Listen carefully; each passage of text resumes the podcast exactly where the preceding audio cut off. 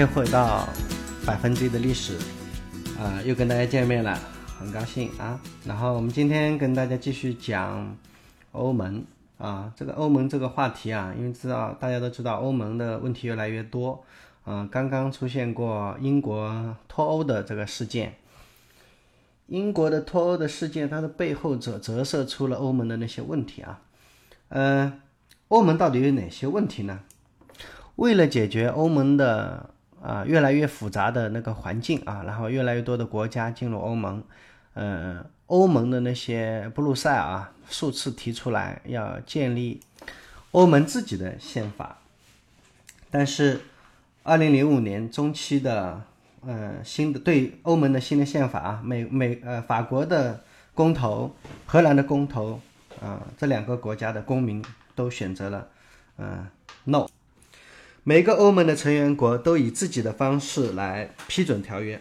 大多数的国家只是让议会来批准条约，像美国的参议院做的那样。其中有几个欧盟国家让他们的议会来批准新的宪法，而且没有产生太多的异议，像立陶宛、匈牙利、斯洛文尼亚、意大利、呃希腊和斯洛伐克、德国和奥地利。但是其中的十一个欧盟国家决定把这个问题啊交给选选民来做决定。西班牙这么做了，呃，宪法通过了，呃，法国也这么做了，呃，法国大家知道有非常悠久的公民投票的传统，呃，公投是对一个议题而非候选人的一个大众投票，这种投票的方式经常会带来不确定性。法国人在百分之六十九的人口参与投票的情况下，一百分之五十五对百分之四十五否决了欧盟的这个这次的宪法，呃，荷兰人也是呃在这种投票的方式下，那个大众选择了否定这个欧盟宪法。既然宪法必须得到所有成员国的同意才能生效，因此啊，这次的宪法呢，呃，胎死腹中。这次的欧盟宪法有一个题外话啊，要跟大家说一下。它的整个的宪法的那个有一万页，这么长的一个宪法，为什么会出现这个情况呢？呃，我们知道，呃，立法者啊，常常都是一些律师啊和他一些专家呀，嗯，他们的接受的训练啊是钻研每一种可能性和细和细节，而且津津乐道。他们一般的观点是，你看。我们生活在一个非常复杂的社会和经济中，所以你不能指望有一个简单的解决方法。那当然，我们知道这有可能是对的，但是他们从公众那里得到的回报常常是愤怒、拒绝和冷漠。复杂性的那个因素啊，对民主国家中的市民能够支持的立法数量和水平设置了限制。无论是欧洲的还是美国的法律起草者，应该记住这个。首字母组成的这个拼缩词 “kiss”，叫 “keep it simple, stupid”，就让它简单，笨蛋。欧盟的选民是怎么看这次的欧盟的宪法呢？呃，欧盟的许多选民啊，将以各种各样的理由来投票反对宪法。呃，其中有的人认为啊，布鲁塞尔不断增加的那个权力啊，破坏了国家的主权。你看看啊，这其实说明了欧盟的问题啊。就是老百姓对欧盟的，呃，权力过大，其实是有很大的疑义的。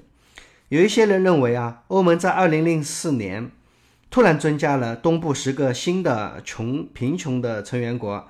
没有人征求过我们的意见呢。我们现在正在表示对这件事的看法，我们是不同意的。还有一些人呢，嗯，认为，呃，这里的失业很恐怖啊，在欧洲啊，当时的，呃，失业率是百分之十。呃，他们认为把我们的工作啊给到东部的那些新的低工资的那个成员国，将会让情况变得很糟糕，甚至更糟。一种比较传统的说法是，波兰的水管工将来到这里，并且抢走我们的工作，我们将失去每个小时、每周三十五个小时的呃工作的那个待遇。呃，有一部分人认为。新宪法太长了，太详细了，太复杂了，以至于我们难以理解啊！我觉得这个问题我刚才提到了。还有些人认为啊，新宪法将会带来更多的非欧洲的人移民，他们会带来犯罪、失业和伴随他们而来的伊斯兰。嗯，二零零二年引入的欧洲的货币体系啊，并没有像那个欧洲的政治家所许诺的那样经济持续增长，只是给经济带来了通货膨胀。还有一些人认为，与市民脱离了联系的目光短浅的政治精英们，太长时间来。一直在告诉我们去做什么，去思考什么。可是现在我们不愿意再接受他们的观点了。这些调查观点啊，我们发现啊，其实他们所有的欧洲的选民们哈，他们说的这些观点，其实跟宪法其实没有什么关系，或者什么关系都没有。更多的情况是这些大众啊，在通过这种呃公投持反对票的那个方式。其实他们只是在发个脾气，告诉布鲁塞尔，其实我们不高兴。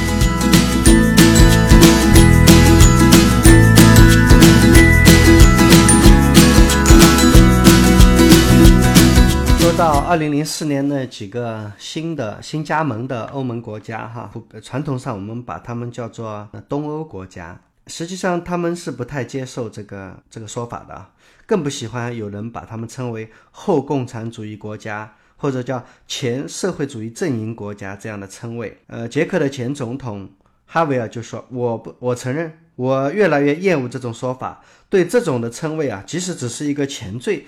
请不要跟随我们一辈子。就像我们，你不能把美国叫做前英国殖民地一样。我们希望尽快的融入欧洲。所以呢，目前我们把我们以前说的东欧国家哈，就换一个名词，我们我们更愿意接受的叫中欧国家。这些中欧国家。”政府啊，常常在选举中打着社会福利牌，而且越来越普遍。呃，新欧洲国家常常以能源、环保、旅游、服务业作为突破口，呃，已经形成了这样的一个态势啊，就是在政治上依靠美国，经济上学欧洲，安全上依赖北约这样的一个局面。原来波、捷、匈、斯这些国家在计划经济体制下就已经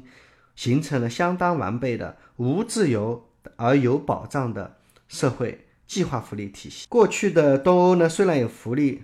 但不是福利国家，因为在专制体制下，福利是皇恩浩荡啊，就像你得你你就得谢恩嘛，你在你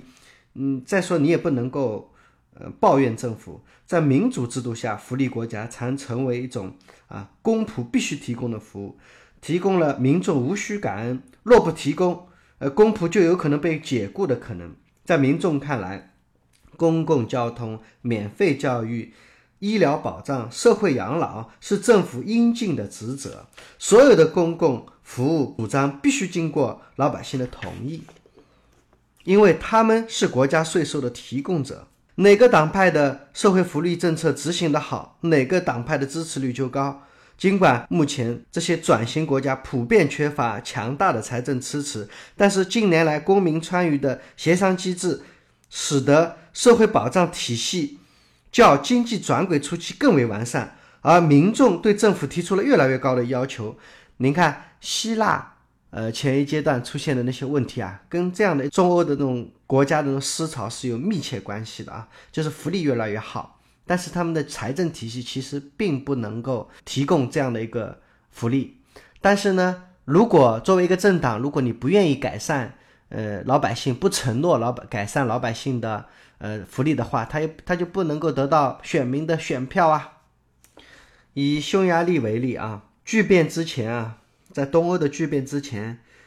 呃，每年政府啊发十三个月的工资。社会党上台后，财政赤字，紧缩政府的行政开支、退休金和社会福利。二零零九年，国家公务员进行固定工资制，当年第十三个月的工资减少一半。二零一零年要彻底停发十三个月的工资，这些措施受受到社会上的一致反对，社会党的支持率直线下降。而他的对手，二零一零年选举志在必得的亲盟放出话来，他们要上台就是要打福利牌，年底要双薪，靠这种打福利牌获得福利杠杆来获得选民的举动呢，当然就会获得很多的支持率。如果说，中欧国家目前的危机啊，原因主要的来自于就是这种超前消费、刷卡消费，呃，这种占了很大的比例。国家债务严重，失业率增长，福利供需矛盾突出的情况下，如何制定有效而长远的公众利益，适度发展福利国家，也是他们面临的严峻的考验。另外呢，欧洲的预算战，哈，这是一个非常重要的一个欧欧盟的问题。什么是预算战呢？和正常的国家一样，哈，在谁获得什么利益的问题上，欧盟也自己也经常打架。与成员国的预算相比呢，欧盟的预算很小，只有成员国国内生产总值的百分之一。但是这也有差不多每年都有一千四百亿美元这样的一个规模。欧洲的一大问题是，百分之四十的预算用于共同农业计划，叫 CAP（Common Agriculture Program）。法国农民是最大的受益者。因为大家都知道，在欧洲范围内啊，法国的农民是出了奇的厉害，这是法国的一个传统啊。法国的农民是最大的受益者，而荷兰、德国的纳税人是最大的支付者。大家知道这个补贴政策，西欧农民的收入，大概有一半来自于补贴。这个可能中国的老百姓不太明白哈。你知道，在呃世界的一些发达国家。农民的收入主要不是来自于他自己的农产品的销售，而是来自于政府的补贴。呃，跟告诉大家一些数据，欧洲的农民收入啊，一半来自于补贴。呃，相比之下呢，日本的农民啊，有三分之二来自于政府补贴；美国的农民啊，有三分之一来自于政府补贴。富裕的农民得到的最多，平均一头欧洲的奶牛啊，每天就可以得到两点五美元的补贴。欧洲的欧洲的自由派认为，这些补贴真的是太疯狂了，导致卖不出去的山一样的黄油和湖一样的葡萄酒，他们是以牺牲纳税人为代价啊，存在仓库中。欧洲的自由派想要削减农业补贴，减少农业盈余和农民数量。社会派的欧洲人以法国农民为主导，说：“你敢补贴，既保存了我们的传统，还保护了欧洲的食物独立。”不用受到可怕的美国农业以及转基因农作物的危害。你看，这里出现了欧洲的自由派和社会派这两个针锋相对的政治主张。英国人在预算战这个战场上，他们用的方式啊，又是一种另外的方式啊，来共同应对这个农业计划。撒切尔首相是一位欧洲怀疑论者，他反对共同农业计划，因为。英国的农民更少，所以他要付出的比例就相对会贪多嘛。那一九八四年的时候，撒切尔如愿以偿，他现在布鲁塞尔每年向伦敦退回几十亿美金。嗯，以二零零五年为例啊，英国只向欧盟的预算贡献了大概一百八十亿美元，但是他得到了六十点一八亿美元的退款。欧盟的其他成员国认为这不公平啊，并且希望。削减或者中间给英国的退款啊，所以这次英国离开欧盟脱欧啊，这个也是情有可原哈，因为欧洲总是跟那个欧盟对着干。其实欧洲人老早就就不喜欢欧盟，然后他们也是欧洲怀疑论的坚持坚定支持者。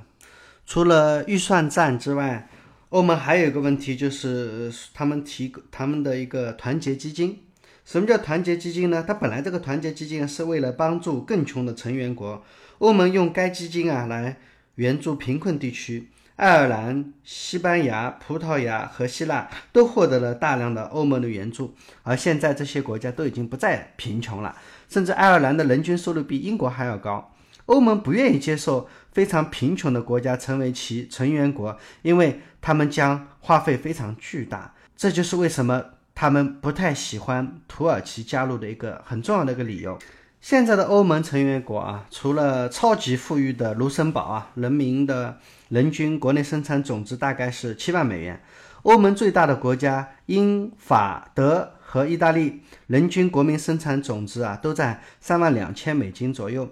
大概是巴尔干半岛的两个新成员国的三倍。最穷的国家罗罗马尼亚，人均的国内生产总值大概是九千一百美金。欧盟的团结基金本来是一个理想主义的想法，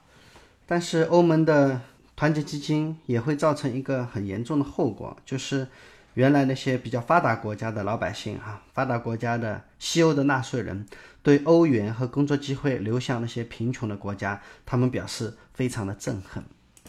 最后再说一下土耳其，他想要加入欧盟，这已经很久以前他就提出来了。但是我们认为，他加入欧盟的可能性其实不不是很大。为什么呢？这里就有有一个欧洲的边界的问题啊。这个欧洲的边界到底是在哪呢？哪里是欧洲的终点？哪里是欧洲的起点呢？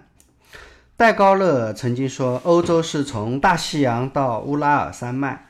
呃，他是用的常见的标准来界定欧洲的。在欧洲和亚洲之间没有什么自然的界限。